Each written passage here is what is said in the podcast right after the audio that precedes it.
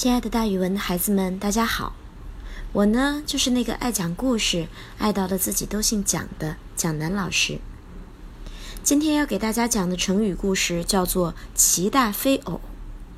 这个成语用在旧时，凡是觉得不是门当户对的，也就是男孩子和女孩子家差距比较大，觉得结婚的时候不太合适。经常就用这个成语“齐大非偶”去表示我不敢高攀您家呀，怎么能娶您家的闺女呢？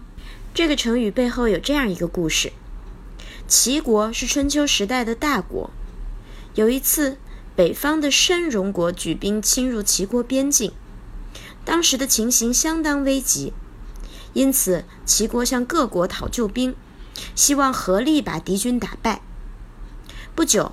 郑国就得到齐国需要救兵的消息，马上就派他们的太子率大军救援。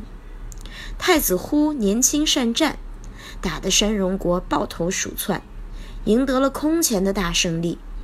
齐国的国君呀，对太子忽感激万分。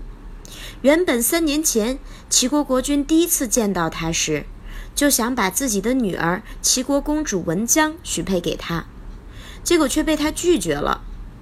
那时候，太子忽就说：“每一个人都有一个合适的配偶，而齐国是个大国，对于小国郑国而言，实在是不合适。”三年后，太子忽帮齐国打退了强敌，齐国国君又旧事重提，说：“要不然还是把公主嫁给您吧，我觉得您是一个非常适合公主的夫婿。”但是太子忽仍然拒绝说。